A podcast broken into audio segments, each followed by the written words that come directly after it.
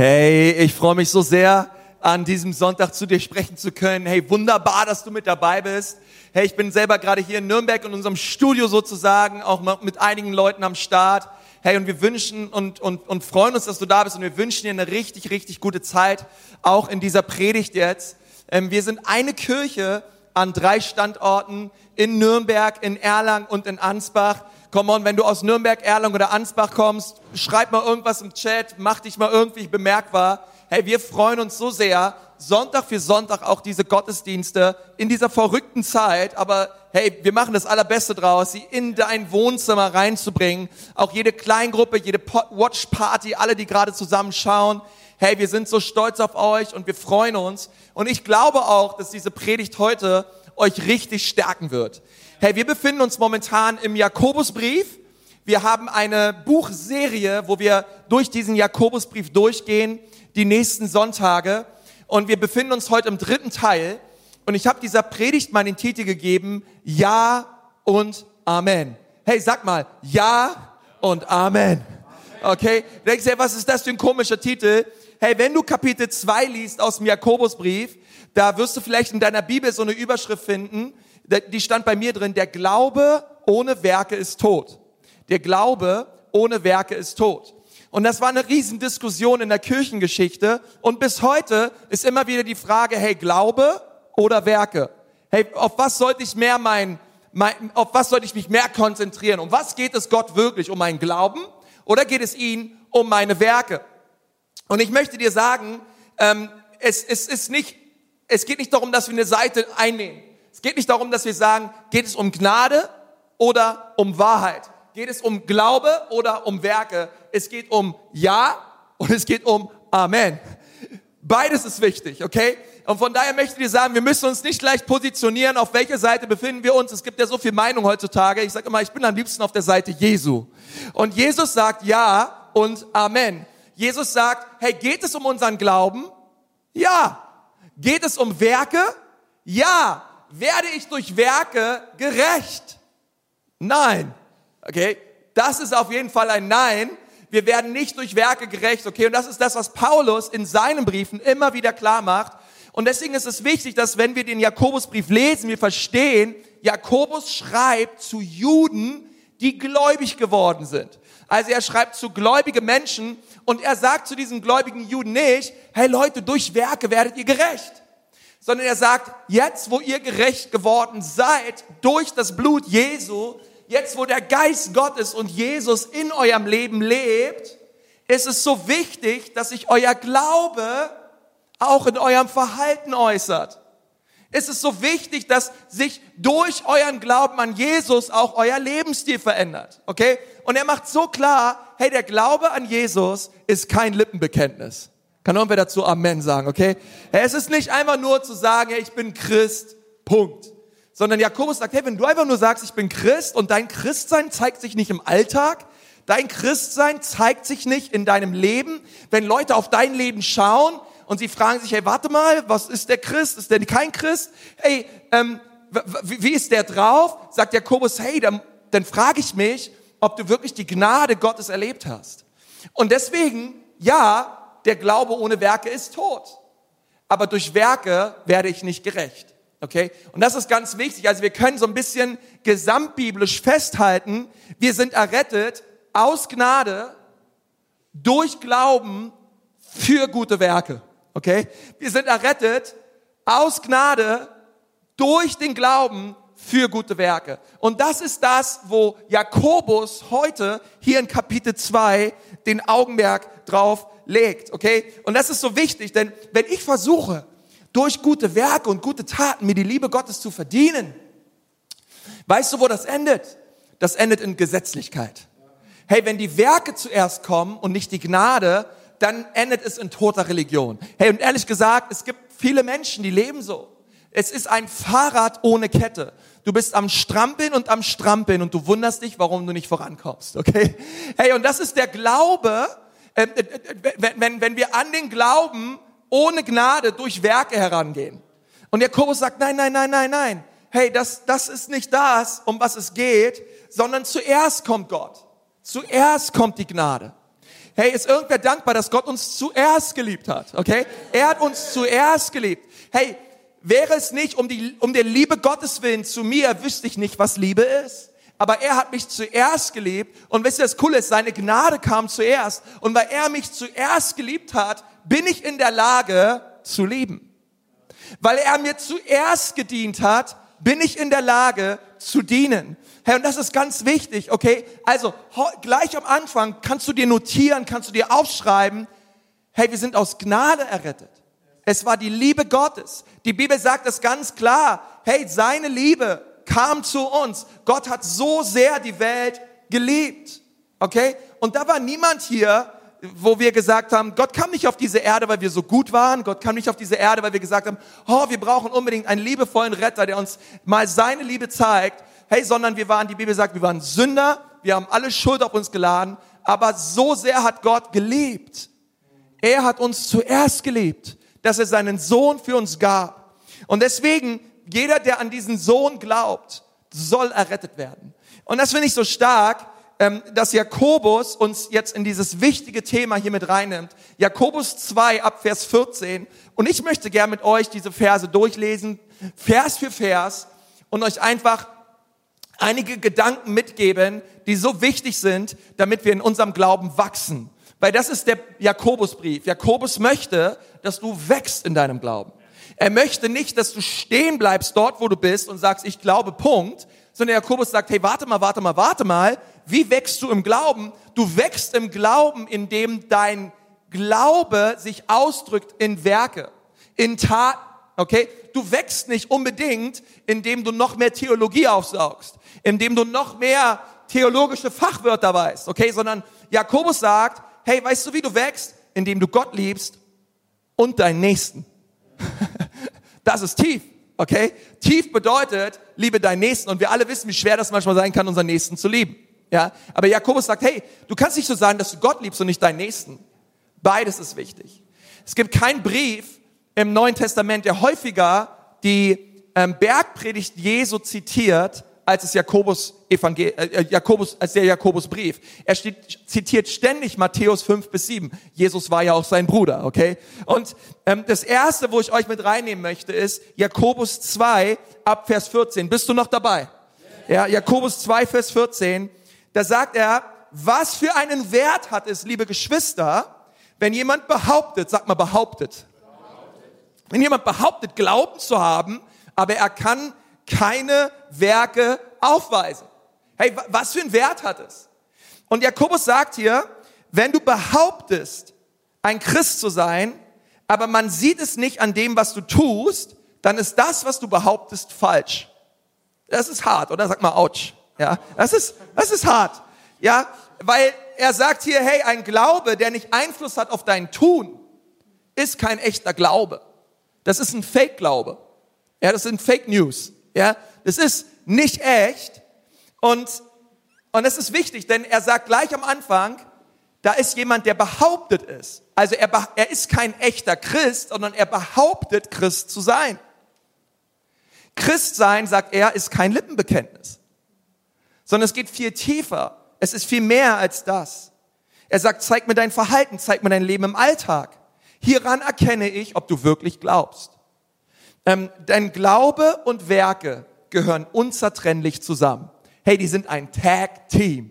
Glaube und Werke sind, sind so, okay? Hey, die sind unzertrennlich, das ist wie Batman und Robin, okay? Hey, hey, die zwei gehören einfach zusammen und du kannst nicht nur sagen, ich will den Glauben oder ich will die Werke, sondern es ist Ja und Amen. Okay? Beides gehört zusammen. Ähm, ich weiß noch, hey, vor, vor, wir feiern, ich und meine Frau, meine ich mit wir, ich und meine Frau, wir feiern in diesem Jahr, äh, haben wir unser Zehnjähriges gefeiert, ja, unseren zehnjährigen Hochzeitstag. Ähm, das war der Hammer im August. Und ich weiß auch vor zehn Jahren, als meine Frau in der Kirche mir entgegenkam, ja, durch diesen Gang. Es war herrlich. Die Herrlichkeit näherte sich mir. Sie hatte ein, ach, sie sah herrlich aus und es war eine, eine Hammertrauung. Okay, die Kirche war voll, Freunde waren da, Verwandte waren da, ähm, einfach Leute, man hat, man hat gemeinsam gefeiert. Aber weißt du, in diesem Gottesdienst haben meine Frau und ich etwas ausgesprochen. Wir haben uns etwas versprochen. Und so habe ich meine Frau angeschaut und, und wir haben gesagt, ja, wir wollen gemeinsam durch dick und dünn gehen. Gemeinsam wollen wir zusammenhalten, wir wollen uns lieben, in Krankheit und in Gesundheit, in Höhen und in Tiefen. Wir wollen zueinander halten mit Gottes Gnade, bis dass der Tod uns scheidet. Und wir haben uns das gegenseitig versprochen, wir haben uns dabei in die Augen geschaut und wir haben gesagt, so war uns Gott helfe. Come on, ja, hast du vielleicht auch schon gemacht. Ähm, und das war, das ist der Hammer. Aber lass mich dir was sagen, ein, Vers ein ausgesprochenes Versprechen ohne eine innerlichen Verpflichtung, einer Selbstverpflichtung, das Gesprochene auch täglich zu tun, hat keinen Wert. Come on, nichts ist leichter als heiraten. Jeder kann heiraten, jeder kann, jeder kann eine Hochzeit schmeißen, oder?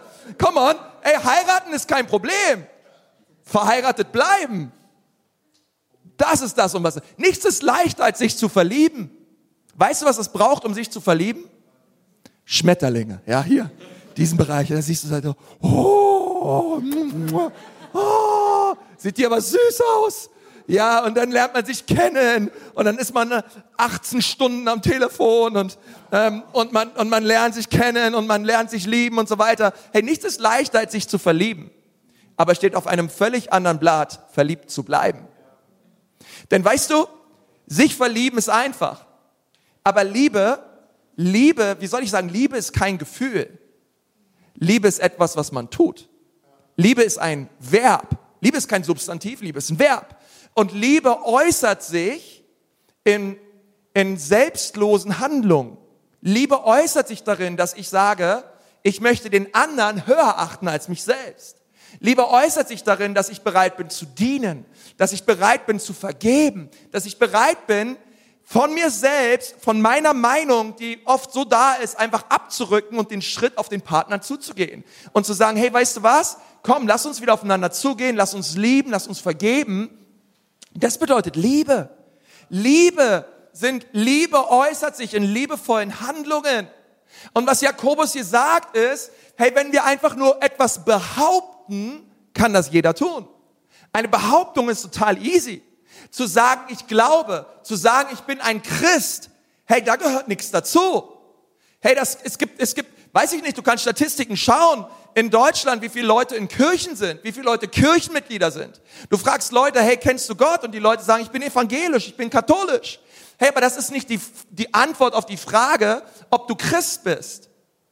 Hey, es, es, es gehört viel mehr dazu. Und Jakobus sagt, hey, diese Leute, die einfach nur behaupten, Christen zu sein, man sieht es aber nicht an ihren Verhalten, die regen mich auf. Okay? Weil sie behaupten, etwas zu sein, aber es, es gibt keinerlei Beweise in ihrem Leben.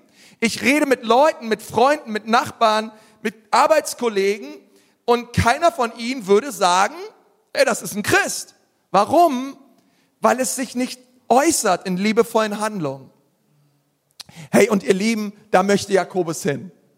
Und deswegen ist es auch heute etwas herausfordernd für uns okay? Weil es fordert uns heraus. Jakobus hat es geschrieben anscheinend, weil es dort Christen gab, die haben behauptet, etwas zu sein, was sie nicht wirklich sind.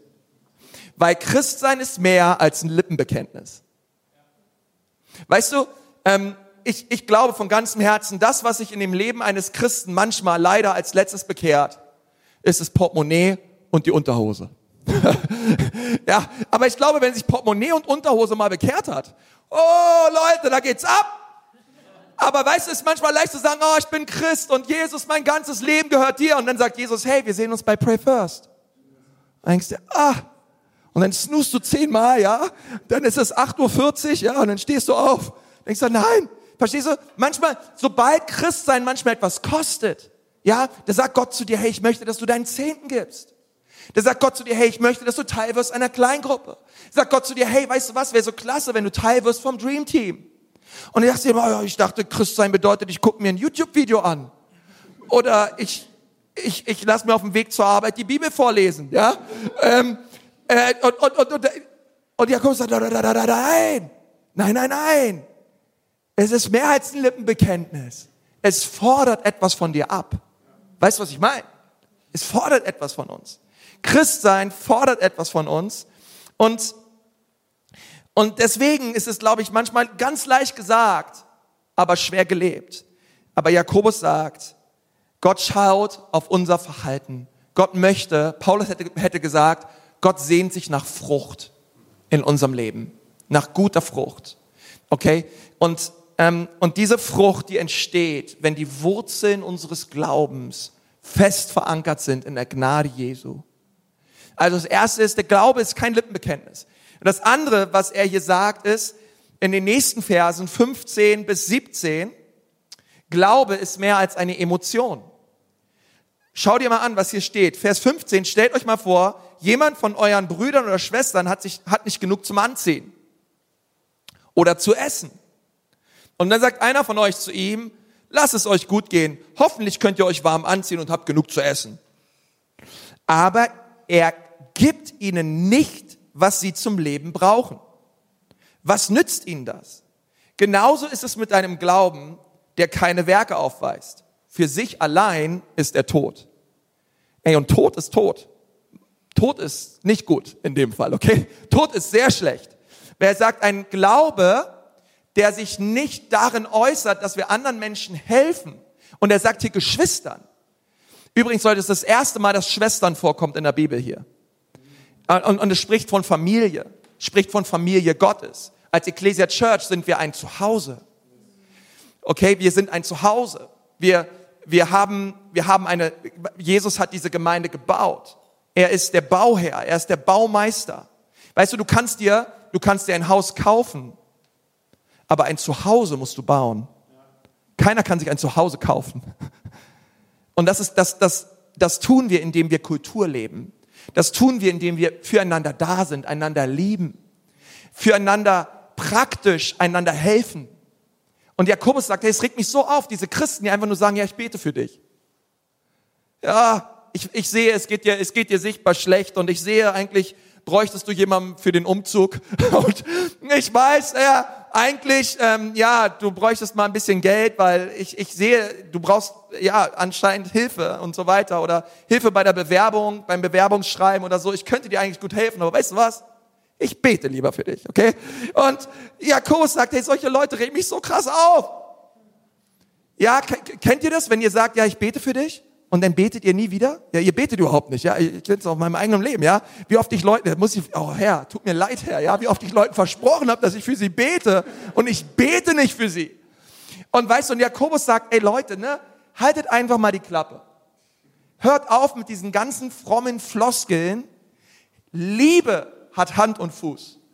Anstatt rumzulabern, Gott segne dich und Gott, oh, ich bete für dich und oh, toll und der in dir ist stärker als der, der in der Welt ist. Und du wirst es schaffen. Und du machst voll die krasse Zeit durch. Du bräuchtest eigentlich Hilfe, tatkräftige Hilfe. Und Leute kommen nur mit frommen Sprüchen daher. Weißt du, Mitleid ohne Handeln ist dasselbe wie Gleichgültigkeit. Überleg mal. Mitleid ohne Handeln ist dasselbe wie Gleichgültigkeit. Was, was bringt Mitleid? Wenn man, wenn man auf, wenn man eine Person anschaut und mitführt, das ist der, das ist schon mal gut. Aber wir müssen noch weitergehen. Und Jakobus sagt, hey, lass uns weitergehen. Lass uns nicht da stehen bleiben, einfach nur Mitleid zu haben und, und nette Sprüche rauszuhauen. Lass uns füreinander beten. Schau mal deinem Nachbarn an, sag mal, hey, ich bin am Start, wenn du mich brauchst. Ich bin da für dich, okay? Hey, ich bin da für dich. Hey, weißt du was? Weißt du, wieso ich das sage? Weil ich habe mir so diese Frage gestellt, gibt es, gibt es Menschen, die auf dich bauen? Gibt es Leute, die sagen, hey, wenn ich eine Krise habe, dann weiß ich, den Jonsi kann ich anrufen. Dann weiß ich, die Andrea, die kann ich anrufen. Hey, dann weiß ich, der Mahmoud, der ist für mich da, okay? Ich weiß es einfach. Das sind Leute, die packen mit an. Und ich finde es manchmal traurig, manchmal in der Welt, hey, dass da manchmal mehr Unterstützung ist, als manchmal weißt du, als, als, als, als manchmal in den eigenen Reihen im Hause Gottes. Und ich glaube, wir brauchen diesen Spirit von, hey, wir sind Family, wir sind füreinander da, wir sind, hey, wir sind Brüder und Schwestern, ey, wir sind eine Clique, wir sind eine Crew, wir sind Mafia, wir sind füreinander da. Das ist so wichtig, oder? Das kann nur wer Amen dazu sagen. Hey, das ist, das sind nicht meine Worte, das ist, was Jakobus sagt. Okay, Jakobus. Jakobus. Paulus sagt immer nur Brüder. Jakobus sagt Brüder und Schwestern. Okay? Familie, Familie Gottes. Ähm, weil Glaube ist kein Lippenbekenntnis. Glaube ist kein, keine Emotion einfach nur, wo ich sage, gut, ich habe Mitgefühl oder Mitleid. Und das Dritte ist, und das ist jetzt ganz wichtig, was ich, was ich jetzt sage, Glaube ist kein Glaube. Und ich erkläre dir gleich, was ich damit meine. Schau mal, was in Vers 18 steht.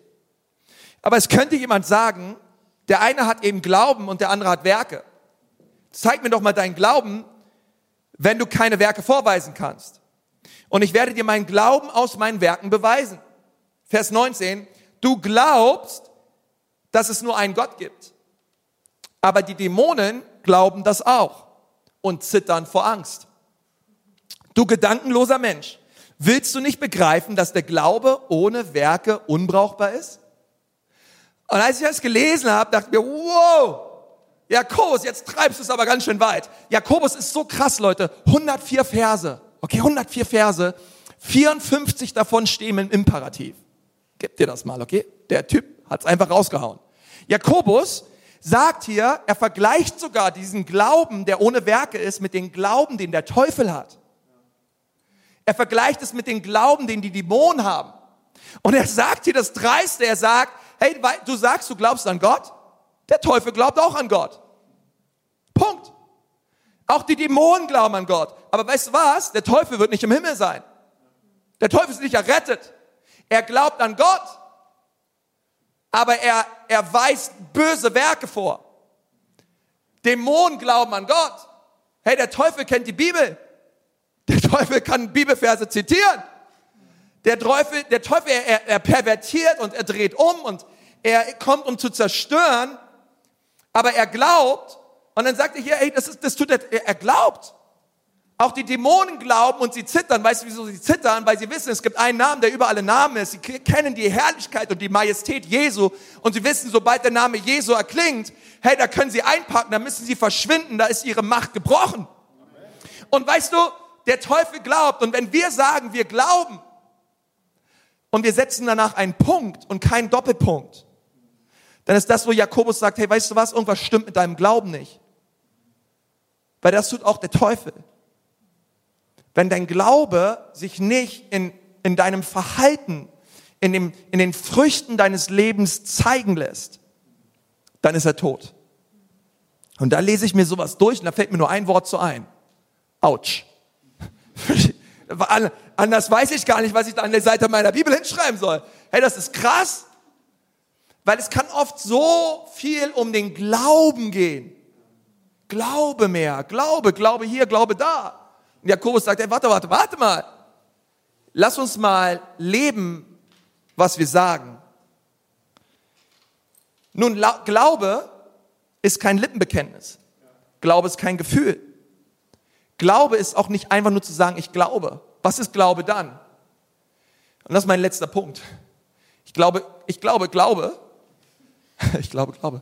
Ich glaube, Glaube ist vor allen Dingen Gehorsam. Und ich sage, was ich damit meine. Ich glaube, das Wort Gehorsam verbindet Glauben mit Werken. Gehorsam, der auf Gott ruht, der auf Gott baut. Gehorsam, der bereit ist, das zu tun, was Gott sagt. Schau mal die nächsten Verse, Vers 21. Wurde unser Stammvater Abraham nicht wegen seines Handelns als gerecht betrachtet? eben weil er Isaak, seinen Sohn, auf den Opferaltar legte. Du siehst also, der Glaube wirkte mit seinem Tun zusammen. Ja, weil sie sind ein Team. Erst durch das Tun wurde der Glaube vollendet. Und ich möchte sagen, es war ein gehorsames Tun. Er hat das getan, was Gott von ihm wollte. Erst so erfüllte sich das Wort der Heiligen Schrift. Abraham glaubte Gott und das wurde ihm als Gerechtigkeit angerechnet. Er wurde sogar Freund Gottes genannt.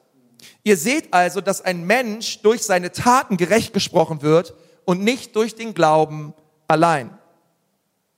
Okay, ich möchte dir zwei Dinge geben, die dir helfen, einen gehorsamen Glauben zu entwickeln. Ein Glaube, der handelt. Okay, ich möchte dir zwei Punkte gehen jetzt am Ende dieser Predigt, die sind praktisch, aber die sind so wichtig. Denn ich glaube immer, es geht immer, wir müssen immer zu der Gnade kommen. Ich glaube, es ist so wichtig, dass wenn wir etwas für Jesus tun wollen, wir immer darauf schauen müssen, was er für uns bereits getan hat. Ist der Schlüssel. Der Schlüssel für Werke ist es, auf Jesus zu schauen und zu sehen, was er für uns getan hat. Und wenn das dein Herz berührt, wenn du eine Offenbarung bekommst von der Liebe Gottes, dann bist du befähigt, andere Menschen zu lieben. Dann bist du, wenn du eine Offenbarung hast über das Opfer, was Gott selbst brachte durch Jesus für dich, bist du bereit, opferbereit zu sein für andere. Aber es beginnt alles bei ihm. Das ist das, was ich am Anfang sage. Gott kommt zuerst. Wir lieben, weil er uns zuerst geliebt hat. Und deswegen möchte ich sagen, wenn wir etwas für Jesus tun wollen, dann lass uns darauf schauen, was er bereits für uns getan hat. Das erste ist, der erste Punkt lautet, hey, wenn ich diese Art von Gehorsam, diesen Art, wenn ich diesen, diesen lebendigen Glauben möchte in meinem Leben, dann muss ich eins tun. Das erste ist, ich muss den Geber mehr lieben als die Gabe. Liebe den Geber mehr als die Gabe. Und das, und deswegen reden wir über Abraham. Abraham hat eine Verheißung von Gott bekommen. Da war er 75 Jahre alt. Und Gott hat zu ihm gesagt, hey Abe, weißt du was? Ich habe Großes mit dir vor. Du bist 75 und aus dir sollen Nationen hervorgehen. Und das Problem mit dieser Verheißung war, dass Abraham keine Kinder hatte. Ich meine, es ist ja wichtig, ja, wenn du weißt, aus dir soll Nation hervorgehen, dann brauchst du irgendwie Kinder. Und ähm, und er war bereits 75, ich meine 75 in unserem Land, ja, da sind die meisten schon seit zehn Jahren in Rente. Ja, du legst die Beine hoch, du machst Urlaub und du lässt es dir gut gehen im Leben. Aber Gott kommt zu Abraham, da war er 75 Jahre. Und er hat zu ihm gesagt, aus dir wird eine eine Nation und Völker hervorgehen. Nun, viele Jahre vergehen, nichts passiert. Seine Frau Sarah wurde nicht schwanger. Es gab zwischendurch noch mal eine Ismael-Lösung, aber das ist nicht das, was Gott wollte. Mit 99 kam Gott wieder zu Abraham. 24 Jahre später, sag mal 24. Das ist eine wichtige Zahl. 24 Jahre später und sagt sie ihm, hey, good old Abe, weißt du was? Ich habe nicht vergessen, was ich damals gesagt habe. Weißt du noch, als du 75 warst und ich zu dir gesagt habe, aus dir werden hervorgehen alle Völker dieser Erde? Ja. Weißt du was? In diesem Jahr wird es passieren. Hey, das ist krass, 24 Jahre sind vergangen. Okay, einige von euch, ihr habt letzte Woche was von Gott empfangen, was gehört und ihr seid jetzt schon frustriert, dass er es noch nicht getan hat. Okay, denkt mal darüber nach. 24 Jahre später, Gott spricht wieder zu Abe. Hey Abraham, ich habe dich nicht vergessen, es wird passieren. Und seine Frau Sarah, 89, ja, das ist ja, das ist krass, ja, hört das und fängt richtig an zu lachen. Die fängt so an zu lachen, die kann nicht mehr anders. Wieso lacht die einfach? Weil, weil sie einfach denkt, hey, wisst ihr, das ist krass. Mit 89 soll ich jetzt noch ein Kind bekommen? Das ist nicht nur verrückt, das ist eigentlich auch ein bisschen, nein, ein bisschen eklig, oder? Also, ein bisschen komisch. Ich meine, das sind sehr alte Menschen, okay?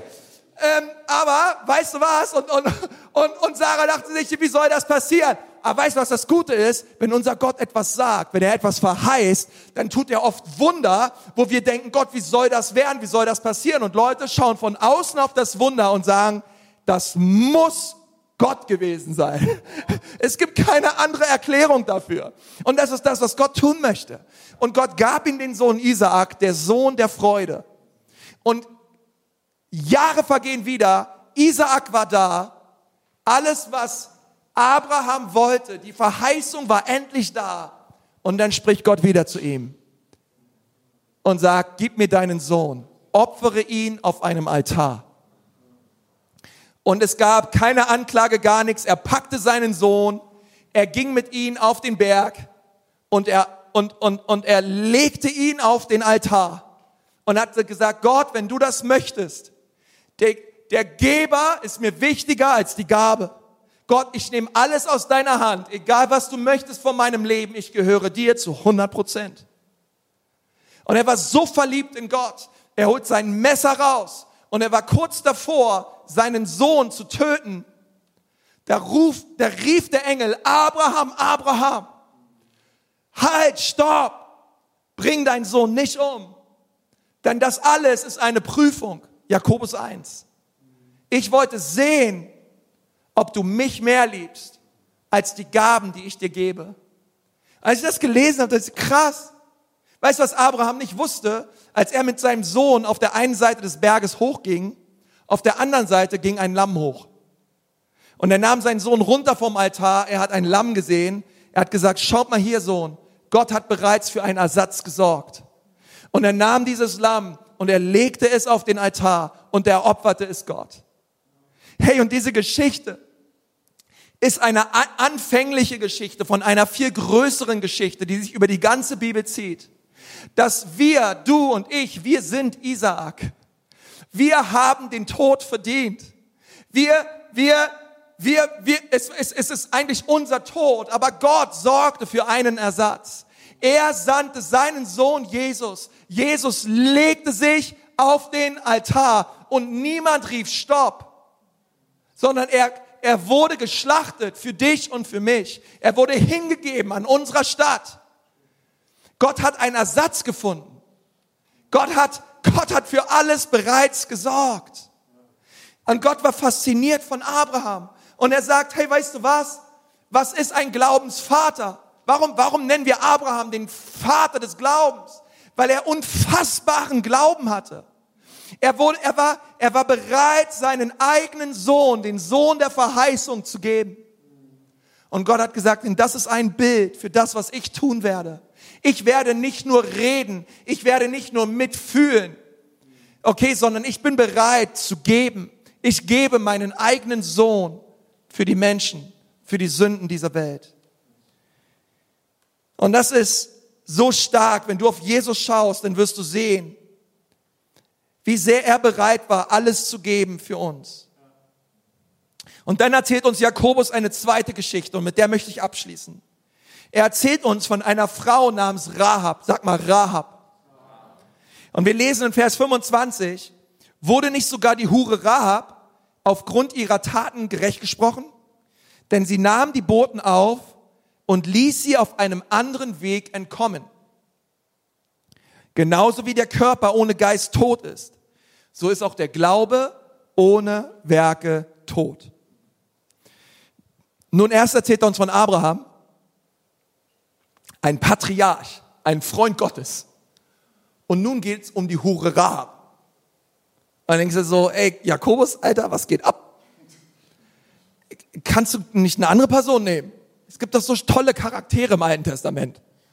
Es gibt doch so viele Glaubenshelden. Warum Rahab? Warum Rahab? Ich möchte sagen, wieso Rahab? Weil wenn du einen echten Glauben möchtest, einen Glauben, der im Verhalten mündet und einen Lebensstil des Glaubens führen musst, musst du erstens verstehen, es ist wichtig, dass du den Geber mehr liebst als die Gabe. Und das zweite ist, du musst verstehen, dass seine Gnade immer stärker ist als dein Versagen. Seine Gnade ist stärker als dein Versagen. Und ich sage, hey, wieso die Hure Rahab? Er nennt sie Hure. Sie war eine Prostituierte. Okay, sie hat ihren Lebensunterhalt damit verdient, dass Männer bei ihr eingingen und sie mit ihnen geschlafen hat. Eine, eine Prostituierte, Jakobus, was geht ab? Und dann erzählt er uns, wie diese Prostituierte die Spione versteckt hat, die gekommen sind aus, aus, ähm, aus vom Volk Israel, um Jericho auszuspionieren. Und sie hat sie versteckt und die Spione konnten Jericho ausspionieren in Josua 1 und Josua 2. Und dann haben die Spione als Dankbarkeit gesagt, hey, wenn wir wiederkommen und Jericho platt machen, dann häng bitte einen roten Schal aus deinem Fenster. Und wenn wir das rote, diesen roten Schal sehen, dann werden wir dich verschonen und dein ganzes Haus. Und sie hat die Spione aufgenommen, die Spione sind wieder gegangen, zurück. Und es dauerte nicht lange, da kam das Volk Israel und sie sind um Jericho gewandert und die Mauern Jerichos sind gefallen und Jericho, die ganze Stadt, wurde zerstört, wurde verbrannt, die Menschen wurden umgebracht und Land wurde eingenommen. Alles wurde zerstört, bis auf eine Wohnung. Die Wohnung, wo der rote Schal war. Die Wohnung, wo Rahab lebte mit all den Leuten, die dort bei ihr waren. Und ich dachte mir so, hey, was, wie krass ist das denn? Rahab wurde verschont. Warum wurde Rahab verschont? Ich meine, diese Frau tat doch ganz offensichtlich Dinge, die nicht in Ordnung waren. Bei der war doch nicht alles im Reinen. Ja, ey, warum wurde Rahab verschont? Sie wurde verschont wegen einem Akt des Gehorsams. Sie wurde verschont wegen einem roten Tuch. Was bedeutet das rote Tuch? Das rote Tuch, es ist das Blut des Lammes. Das rote Tuch, es ist das Blut Jesu. Auch wenn alles zerstört wird, du sollst leben. Und Jesus sagt hier zu Rahab, Rahab, du wirst verschont werden, wenn ich Blut sehe. Dieses Tuch steht für das Blut, was Jesus Christus am Kreuz für dich und für mich geflossen hat was er gegeben hat für dich. Komm mal, ist irgendwer dankbar für das Blut Jesu, was uns rettet vor Zerstörung, was uns rettet von dem Zorn Gottes? Hey, und, und Rahab wurde verschont. Und, und sie hatte ein Label, Rahab die Hure. Und ich weiß nicht, vielleicht guckst du auch zu und Leute haben dir Labels verpasst. Leute haben dich, Leute nennen dich irgendwie. Leute betiteln dich mit Dingen, die du getan hast. Und heute möchte ich dir sagen, seine Gnade ist stärker als dein Versagen. Das Blut Jesu ist stärker als deine Vergangenheit. Hey, steh wieder auf. Richte dich auf, schau auf Jesus und siehe, wie seine Gnade in dein Leben kommt. Hey, du möchtest ein Leben leben als Christ, wo, wo Werke und wo Gutes tun und Frucht dein Leben bringt? Schau auf die Gnade Gottes. Schau auf das, was Gott in Jesus Christus für dich getan hat. Es ist herrlich und wunderbar, weil egal in welche Schubladen uns Menschen stecken oder du dich manchmal selbst gesteckt hast, wir können auf Gottes Gnade bauen und wissen, er rettet uns, er vergibt uns. Und wenn wir heute Gottes Gnade erleben wollen, dann müssen wir auf Jesus schauen. Wenn wir Werke tun wollen, dann müssen wir schauen auf das Werk, was Gott in Jesus Christus für uns bereits getan hat. Und ich lade dich jetzt so ein, dass wir das tun. Dass wir einfach auf Jesus schauen. Hey, wenn du gerade zuschaust, vielleicht magst du mal deine Augen schließen. Und ich möchte einfach beten, dass du das Kreuz siehst. Dass du Jesus siehst, wie er alles für dich gegeben hat. Dass du seine durchbohrten Hände siehst und siehst, wie Gottes Liebe nicht nur etwas, ein Ausspruch war, nicht nur ein Gefühl war, sondern es äußerte sich in Christus am Kreuz. Und er war gehorsam bis zum Tod am Kreuz. Und wenn du zuschaust und du kennst Jesus nicht, du kannst Jesus heute in dein Leben einladen. Du kannst ihn bitten, dass er dein Herr und dein Retter wird. Und echt, gerade dort, wo du bist, lass uns einfach zusammen beten. Lass uns gemeinsam beten und, und Jesus bitten, in unser Leben zu kommen. Als Jesus in mein Leben kam, hat er mein ganzes Leben verändert. Er hat, er hat mein Herz verändert. Leute damals, die mich kannten, wie ich drauf war, die würden dir sagen, ja, Konsti ist ein anderer Mensch. Er ist völlig anders. Weil Jesus verändert uns von innen nach außen. Wenn du das gerne möchtest, dann einfach dort, wo du bist, bitte Jesus, sag Jesus, bitte komm in mein Herz Jesus, bitte verändere mich. Bitte, Jesus, wasch mich rein durch dein Blut. Jesus, ich brauche dich. Es tut mir leid, dass ich gesündigt habe. Es tut mir leid, dass ich mein Leben lang ohne dich gelebt habe. Heute bitte ich dich, komm in mein Herz und wasch mich rein. Amen. Amen. Hey, ich glaube von ganzem Herzen, wenn du das, dieses Gebet betest von Herzen aufrichtig zu Gott. Ich glaube, dass er kommt mit seinem Geist in dein Wohnzimmer, wo immer du bist. Er rührt dich an und er schenkt dir neues Leben. Herr, ich bin so dankbar für jeden einzelnen von euch, der dieses Gebet mitgesprochen hat. Menschen, die auch zum ersten Mal ihr Leben Jesus gegeben haben. Hey, wir wollen uns mal einfach von hier aus mal einen riesen Applaus zuschicken. Einfach, es ist so gut, so gut zu sehen, was Gott tut in eurem Leben.